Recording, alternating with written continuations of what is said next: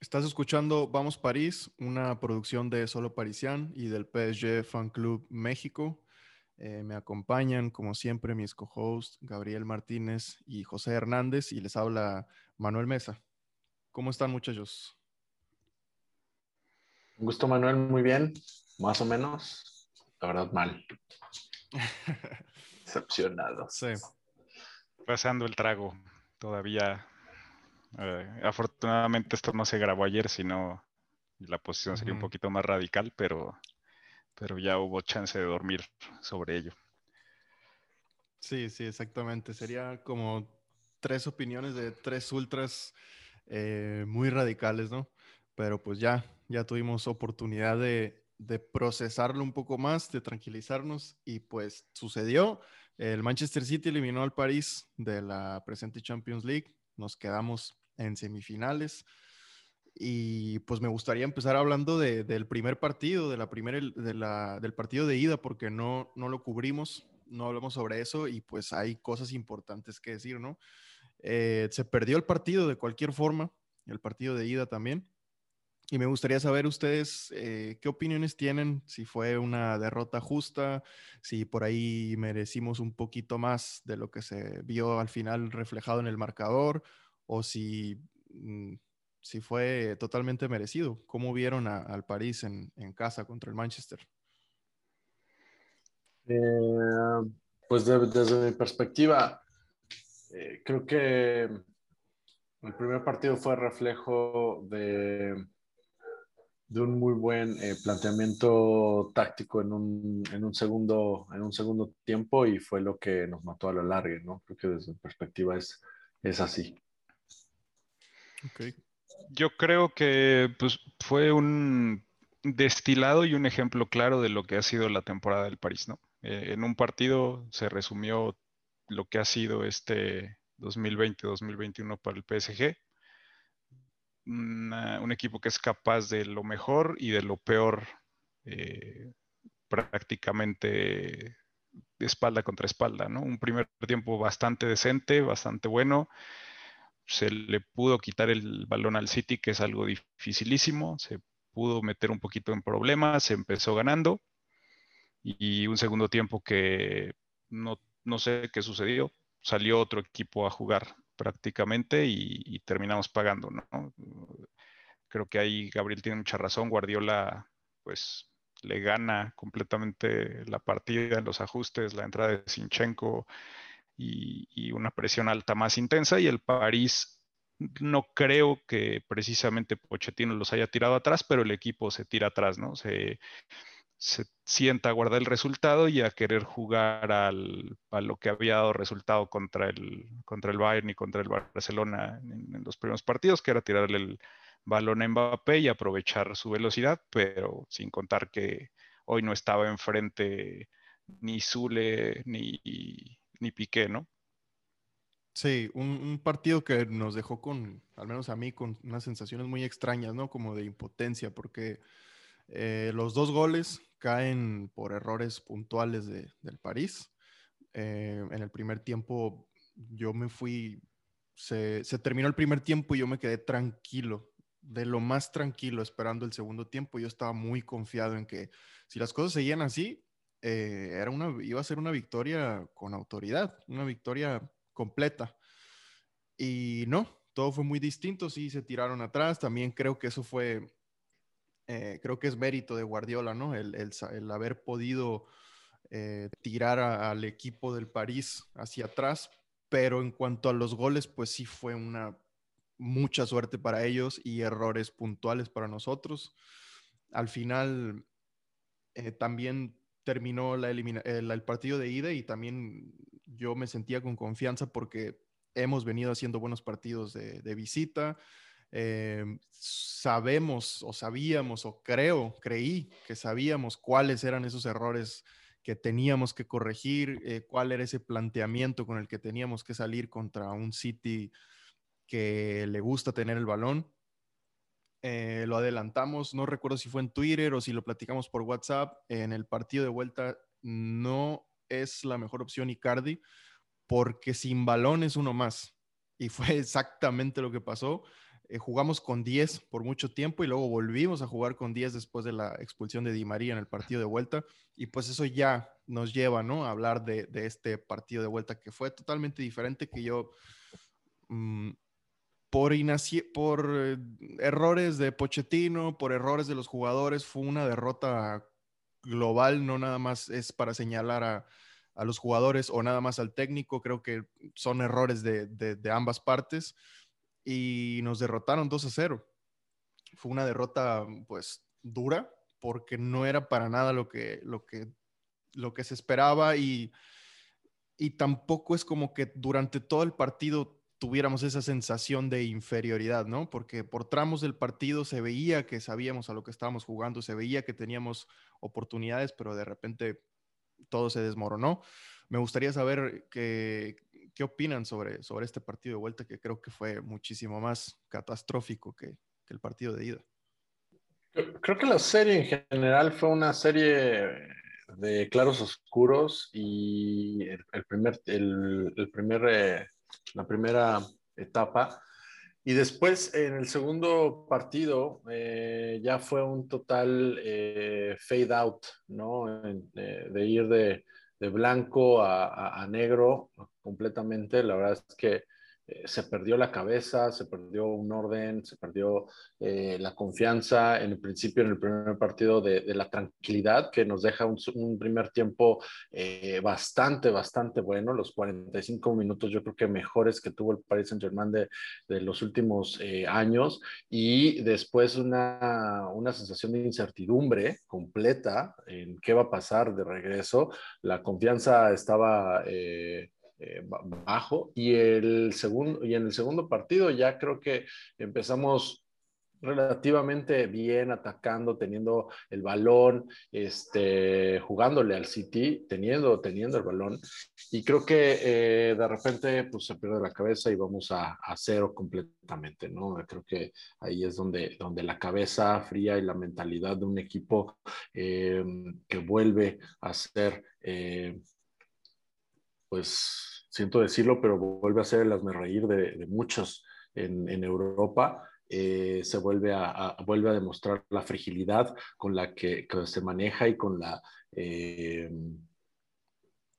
ligereza con la que se toman decisiones como la venida de, de Pochettino y los cambios de, de, algunos defensas y de algunas este, posiciones, ¿no? Ese, ese sería como mi lectura. Sí, de acuerdo, ¿no? Yo creo que, que al final termina desnudando y frente a todo el mundo las limitaciones que tiene este plantel, la poca o tal vez incluso nula planeación que se han hecho en los últimos dos años, diría yo. Y, y, yo lo que veo es, pues algo que me preocupa es que se está siguiendo el modelo de planeación del Barcelona, ¿no? Que ha creado una plantilla muy mal balanceada y ha terminado por hacer muy malos negocios con el afán de conservar a Messi y tenerlo contento. Y, a mí lo que me da miedo es que caigamos en ese mismo modelo por conservar y retener a Mbappé y a Neymar, cumplirle sus caprichos y terminemos siendo desnudados al no tener dos laterales de calidad, ¿no? Eh, Bernat aparte creo que él ha cumplido bastante bien y es un lateral izquierdo que puede funcionar en estos, eh, a estas alturas y en este nivel, pero fuera de eso no tienes nada, ¿no? Y es, es imperdonable que un, una plantilla que vale lo que vale de la plantilla del París no tenga dos laterales decentes, ¿no? Eh, pero sí tienes dos grandes delanteros que funcionan a veces sí y a veces no. Y, y ayer se vio eso, ¿no? Se vio cómo es casi imposible que, un equipo de individualidades pueda vencer a un equipo que juega en equipo. Sí, completamente. Es eh, un punto interesante el, tema de los laterales, porque ahorita también eh, lo dije, ¿no? Mauro Icardi eh, contra un equipo que tiene el balón, pues es uno más. sí, pero también hay que decir que Mauro Icardi lo que sabe hacer lo hace muy bien. Y nunca le cayeron pelotas, nunca llegó un buen centro de, de uno de los laterales y, eso pues es preocupante porque es cierto, tenemos un plantel muy desequilibrado, tenemos ciertas piezas que son de los mejores futbolistas del mundo y ya cuesta y ya suena raro decirlo porque cómo pueden tantos de los mejores futbolistas del mundo eh, terminar los partidos así, ¿no? Pero es que si nos vamos eh, uno por uno en los rendimientos individuales, lo de Marco Berratti es impresionante, Keylor Navas nos ha decepcionado, entre comillas, muy pocas veces. Y lo de Marquinhos también es, es brutal, ¿no? la capacidad que tiene, la creatividad que tiene siendo un central es impresionante, pero de pronto esos futbolistas en los que se gastan la tinta, la, prensa, pues son los que no, no, no, tienen, no tienen los suficientes huevos. Los que no pintan. Exactamente. Entonces, hay que, hay que exigirles como, como, como debemos exigirles, pero, pero pues también hay que eh, saber, no sé, siento que de repente las críticas se van desviadas a donde no tienen que ir y, por ejemplo, no estamos hablando tanto de lo nulo que fue Neymar en este partido. En otros partidos ha sido impresionante y yo lo he dicho, para mí cuando está a tope es el mejor futbolista del mundo, pero mm, ¿dónde estuvo? No, no, no, conducía el balón a no sé dónde y nunca la pasó y muy, muy raro Neymar. Y también en el medio campo tenemos problemas porque nuestros mediocampistas, sin contar a Berratti, por supuesto, son como ir en un carro y sabes que en un momento vas a chocar y se va a acabar la fantasía, pero no sabes en qué momento y llegamos al límite no nos duraron lo suficiente, no nos duró lo suficiente la ilusión como para que hicieran un Xavi Hernández o un Iniesta en, hasta la final de, esta Champions, ¿no? Eh, como un tanto Gueye como Paredes, que de repente son Canté y Xavi, eh, al otro momento pueden ser Gerardo Torrado en sus, en sus, ya en sus últimas, ¿no? Entonces, tenemos que moverle ahí y tenemos que moverle sin, sin, sin miedo, porque Leonardo ya dijo, obviamente va a tratar de mantener a la base de este equipo, de este equipo que el año pasado llegó a la final y que este año estuvo entre los mejores cuatro de Europa. Suena muy bonito así el currículum, pero la realidad es que no podemos ganar la Champions con esa irregularidad en esas partes tan importantes del campo, en los laterales y a ver qué pasa con el ataque, a ver quién se va, a ver quién se queda, a ver a quién compran, pero eh, necesitamos hacer cambios. Obviamente el equipo tiene mérito, ¿no? Eh, se, están haciendo cosas interesantes. Se le compitió al Bayern Múnich y se le eliminó de la, presente Champions. Se le compitió al Barça de Messi, que todos dicen que el peor Barça y no sé qué, pues sí, pero pues es el Barça de Messi, está cerca de ganar la liga, el campeón de la Copa del Rey. Eh, se hicieron cosas importantes en esta Champions y sí concuerdo eh, parcialmente con Leonardo de que hay que mantener a la base del equipo, pero, pero también hay que ver, no sé, qué, qué otros ajustes podemos hacer, ¿no? Porque se necesitan. Sí, definitivamente. Pero seamos con... dale, dale.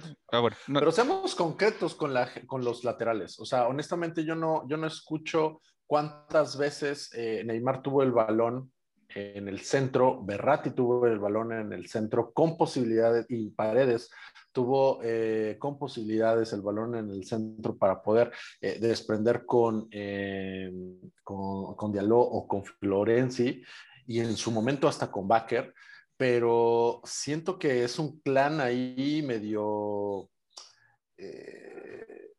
extraño, por, por, decirle de alguna forma, en donde no le quieren pasar las, el balón a los laterales porque no confían en ellos. O sea, ahí estamos súper claros, lo vimos, lo, escuchamos, no sé si ustedes lo, pudieron eh, escuchar, pero Neymar gritándole a Baker y a Diallo mentándole a su madre. Sí. Haciendo quedar mal frente a millones de personas a tres, a, tres laterales que, jugaron o trataron de jugar con ellos. Y la verdad es que ahí no tenemos nada que decir. Y es, lo que pasa desde Cavani, ¿no? Eh, o, sea, a, Cavani cuando empezó a formarse esa asociación más clara entre Neymar, Mbappé y por ahí también Berratti, pues Cavani era Michael Estrada, o sea, no eh, lo, hacían ver como un tronco porque Cavani estaba corriendo y buscando y haciendo espacios y nunca recibía el balón o si lo recibía lo recibía en posiciones incómodas y en cuanto lo recibía Neymar le reclamaba que no se lo regresaba o, o Mbappé le reclamaba que no se lo daba. Ahora con Icardi pasa lo mismo. Ayer hay una jugada muy clara que Neymar va abriendo por el centro, va quitándose a dos y tiene claro a, Icardi de frente para darle y decide alargar y hacer otros dos recortes, ¿no? Entonces, sí puedes decir que ayer Icardi no tiene el balón y no, no juega en absoluto, pero también es que no le dieron el balón nunca, ¿no? Y no es una alianza perversa extraña entre estas cuatro personalidades de las que hablo y y yo lo dejaría así, una alianza perversa. Es que juegan para sí, o sea, realmente, y ese, esa es la parte preocupante, ¿no? Cuando un jugador se siente hasta cierto punto más grande o más importante que la institución y que la plantilla en general, y, y se ve por el hecho de alargar tu renovación y de esperar y vamos a ver, y no comprometerte y decir en la prensa que lo estás pensando y que eh, eso, eso quiere decir que estás pensando en ti y es, bueno, son profesionales y, es de lo que viven, pero, pero el fútbol es todavía una muy compleja amalgama entre un negocio, un hobby y una pasión para muchas personas, ¿no? Entonces tienes también que entenderlo desde esa parte cuando te dedicas a eso. Sí, claro. Eh, y ese problema se ve más reflejado en, el ataque que en alguna otra parte, ¿no? Porque, pues, al final de cuentas, si Marco Berratti forma parte de esta perversa asociación, pues no parece, ¿no? Porque Marco Berratti, pues, hace su trabajo, hace la chamba y, juega en Intenta. Intenta jugar en, una posición que desde hace ya unos meses venimos diciendo, o por lo menos yo no confío en él siendo un, falso eh, repartidor de, juego. Honestamente, ahí sí, en, su planteamiento táctico, que me disculpe Pochi todos los eh, creyentes de, de, de, Berratti tirado hacia, hacia adelante, eh, la verdad es que no funciona. No, realmente si no, es un jugador que no tiene golpeo, no tiene ataque, ¿no? Y ayer lo ves, eh, terminas el partido así con muy buena posición, considerando que jugaste contra el City, pero con cero tiros a puerta. Y eso es preocupante porque ni siquiera intentas pegarle desde afuera. Paredes, que tiene buen golpeo, no lo intenta. Berratti jamás hace un intento de tirar a gol desde afuera. Entonces no puede funcionar en esa zona. ¿no? Yo lo he dicho, Berratti para mí es el jugador más importante que ha tenido el PSG, tal vez junto con Marquinhos desde que llegó que, eh, Qatar, pero bueno, eh, a, él, sí no tengo nada que reprocharle, pero yo creo que va, más por la parte de, esa de ese grupo que mencionas, pero más cargado yo creo a Neymar y Mbappé, ¿no? Que su equipo. Pero él no decide, él no decide jugar ahí, este Herdes. No, no, no, definitivamente. ahí lo pone, lo pone Pochettino y, y Tuchel lo utilizó dos o tres veces máximo en esa posición, pero nunca jugó realmente ahí. Y pues con Tuchel se la vivió lesionado. Pero aquí quien, quien decide ponerlo ahí y tratar de, entre comillas, tratar de jugar eh, como falso, pues lo hizo bien falso, porque sí, de verdad no, ni siquiera tuvo ese, esa posibilidad. Sí, sí, sí, definitivamente. No, no, es solo eso, ¿no? ¿no? No es solo eh, la posición en la que está jugando Marco Berratti, sino la mediocridad de socios que le han puesto desde que está jugando en el París, ¿no? Desde que se fue Thiago Mota y por ahí Rabiot, que me cuesta decirlo, pues no, no le conozco socios al nivel a Marco Berratti para las pretensiones del equipo, que yo, yo puedo vivir tranquilo siendo un equipo pequeño con la intención de siempre estar en, puestos europeos y que me traigan a Wilmar Barrios y que me traigan a quien quieran, si esas son las pretensiones, ¿no? Pero queremos ganar la Champions y necesitamos eh, socios de verdad para Marco Berratti y pues sí, también el ajuste de la posición que ojalá se dé cuenta Pochettino porque tiene cuatro meses en el cargo y Tuchel en cuatro meses puso a Marquinhos de portero y a Keylor Navas de lateral izquierdo y hizo lo que quiso de repente y no le funcionó y se dio cuenta, ¿no? Ojalá Pochettino se dé cuenta que no es la posición para Marco Berratti, que yo espero que sí.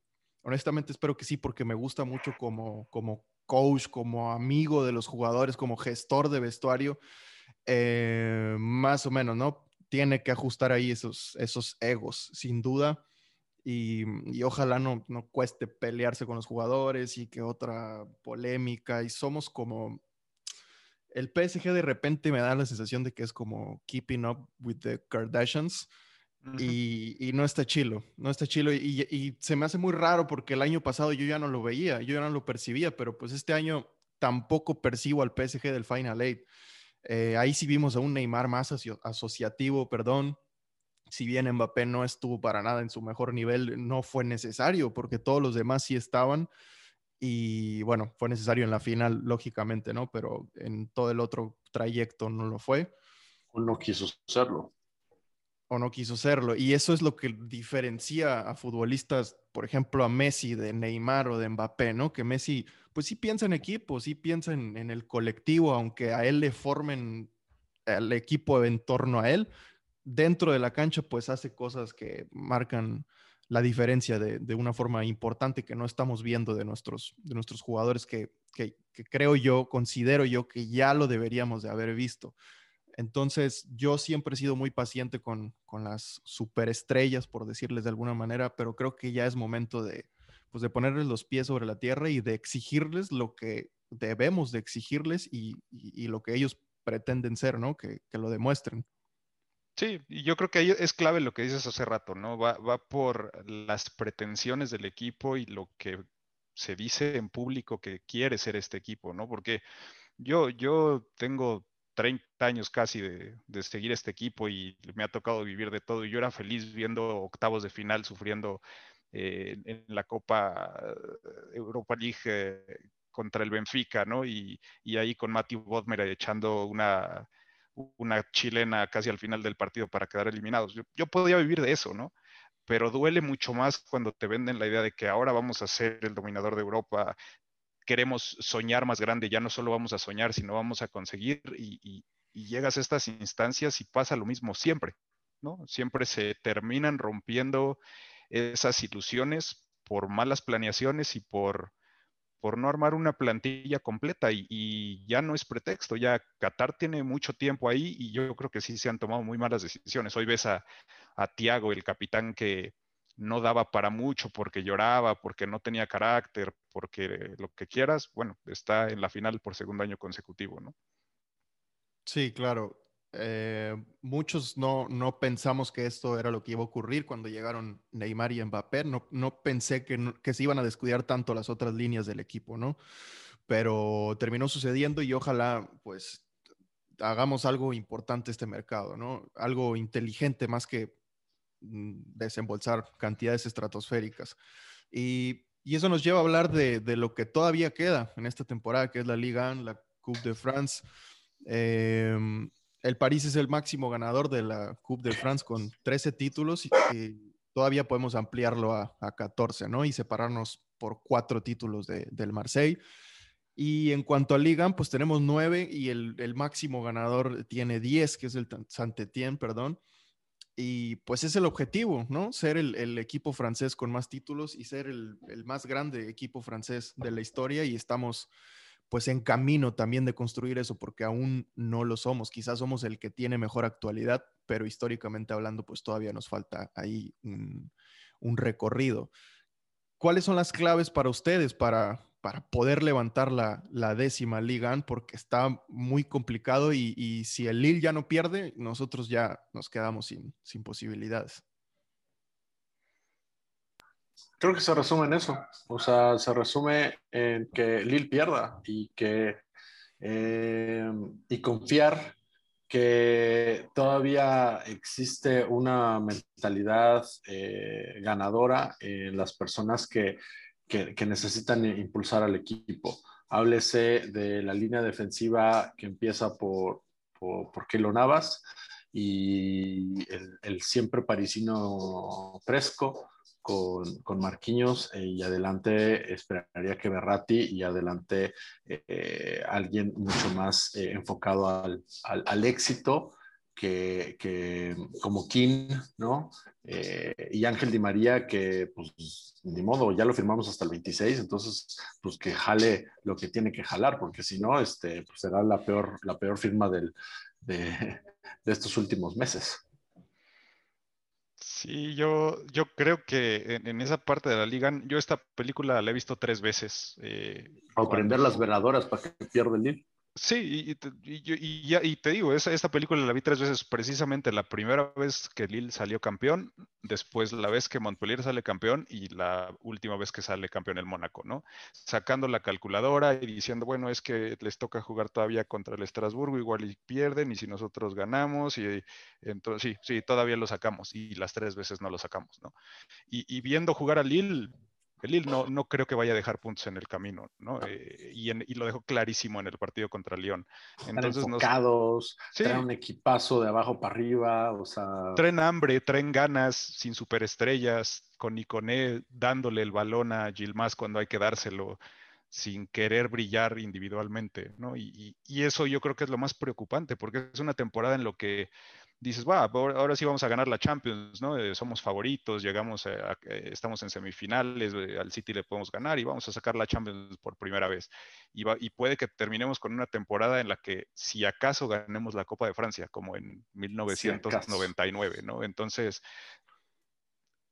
es, es, es, es, lo que más difícil creo, creo se puede tomar como resultado de esta temporada y puedes decir que no es un fracaso llegar a semis eh, en Champions y perder contra el City, no lo es, pero es un fracaso totote, como decía Manolo Lapuente, no ganar la Liga con la diferencia de plantel y de institución que tienes contra el resto de la liga de granjeros, que cada vez nos esforzamos más en darle la razón a quien la llama de esa manera, ¿no? Y puedes este, echarle la culpa a COVID, lo que quieras, pero realmente quien tiene la culpa son, son, son las personas que patean el balón.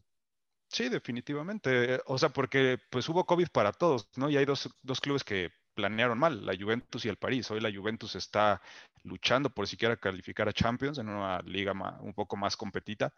Y, y, hoy el París está a punto de no quedar campeón en una liga que tendría que dominar, ¿no? Eh, el Bayern no tiene pretexto, eh, Madrid, Barça y Atlético ahí están peleando, que también se vieron en, eh, en, esta eh, dinámica de empezar tarde. Nosotros perdimos, si perdemos la liga, en el partido contra Lens de la jornada 1 que mandamos al equipo C, porque los señores estaban en un crucero contagiándose de COVID, ¿no? Entonces... Ya está extraño a, a Kais Ruiz de ese partido, que cómo nos ha hecho falta con, con nuestro medio campo. Y es una situación complicada porque los peores partidos de Pochettino creo yo que los ha hecho en Liga. Incluso peores que, la eliminatoria contra el City o que el partido de vuelta contra el Bayern, ¿no? Eh, se nos complican mucho, pero también está el tema de que el factor mental y que concentrados en Champions y que bla, bla, bla, pues ya no hay pretexto, pero también qué tan motivados van a estar después de ser eliminados en Champions League y, y pues con ese también nerviosismo de que si no ganan la liga, pues van a ser unos fracasados o algo por el estilo, ¿no? Eh, es una situación complicada, pero me, va a doler mucho, eso sí, ¿eh? me va a doler mucho si, si no salimos campeones de la liga y la estadística o digamos la tendencia en este tipo de situaciones pues es desfavorable para nosotros. Yo la chingada, o sea, yo, yo hablaría con Leonardo y hablaría con, con Nasser siendo Pochettino y decirles, miren, voy a sentar a estos, si les gusta bien, si no también, pero va a ser un golpe, sentiría un golpe en, en, el, en el escritorio para decir, a ver, estos van a ser titulares ahora, los chavitos, la nueva generación, los que vienen abajo, los que tienen hambre verdadera, y este y pues Vélez este, buscando algo distinto a estas otras personas sin que se te vayan sin, dinero me refiero a Neymar y Mbappé. Claro. Eh, no en, en, cuanto a Neymar no no sé no lo veo no lo veo fuera de París. No tanto, no hablo por mis gustos o por lo que yo quisiera y, y, tampoco estoy diciendo que no quisiera que se quedara Neymar, pero no, no, no lo veo fuera. Mbappé Probablemente sí. Y, como lo dije hace un rato, ¿no? En el, en el grupo, eh, se abrirían puertas, muchas puertas. Se abriría un área de oportunidad gigantesca y, podríamos hacer cosas interesantes, como ya lo dije, si es que Leonardo actúa inteligentemente, tanto Leonardo como Nasser, ¿no? Sí, hay, hay, mucho que reforzar en el plantel y mucho que moverle. Yo creo que realmente llegamos a estas instancias del Champions por muchísima fortuna y hasta un poco sin merecerlo, ¿no? Porque si te a analizar, tal vez pudimos haber quedado fuera desde el partido contra el Barcelona, si ese, penal de Messi lo convierte, se vienen encima, Keylor sacó cantidad impresionante de, goles que, estaban casi hechos, lo mismo contra el Bayern, entonces, bueno, eh, se, esconde un poquito ese mal nivel que hemos venido mostrando desde hace meses ya. Eh, por, por ah, llegar a las semifinales, pero que finalmente termina siendo desnudado en, en, los dos partidos, ¿no? Se maquilló por esa suerte, ¿cierto? Sí, toca esperar, va a tocar esperar a ver eh, cuál es el desenlace de esta temporada que ya parece película eh, dramática. Y, y pues nada, vamos a, vamos a estar vamos a continuar eh, teniendo presencia en redes sociales, escuchándolos, leyendo sus mensajes para que estén atentos y para que estén interactuando con nosotros. Y no sé si tengan algún, algún mensaje ahí de, consuelo para todos los seguidores del París que nos escuchan. Antes, antes de eso, felicidades Manuel, felicidades a Solo Parisien por esta nueva imagen, por esta nueva etapa, este, buenísimo envidia de, muchos medios este, internacionales, ¿eh? No, muchas gracias, muchas gracias. Sí, un pasito ahí hacia adelante. A ver qué viene después. El verdadero, el verdadero crack no es ni Neymar ni Mbappé, sino es Manuel, en realidad. no, y, bueno, yo con ese mensaje un poquito de, aliento, que es tal vez un poco forzado, pero es real. Eh, el, París no es Neymar, el París no es Mbappé, el, París no es ninguno de los jugadores que están en la plantilla, ¿no? El París es un club, es una institución que significa muchas cosas para diferentes personas, que tal vez tiene una marca en, en nuestras vidas por diferentes razones. Y, y, es más triste ver que gente le va a Messi o gente le va a Cristiano o gente le va a Neymar que gente le va a un club y lo que significa, ¿no? Entonces, vamos a seguir apoyando al París siempre, esté donde esté, juegue donde juegue y le vaya como le vaya, pero a los jugadores no tenemos por qué justificarles nada ni por qué perdonarles malas actitudes ni malos desempeños, ¿no? Ellos se dedican a eso y ganan muy bien de, eso que hacen. Entonces, son privilegiados y hay que pues desde nuestro rincón eh, haciendo berrinches, señalarlo cuando, cuando es debido, ¿no?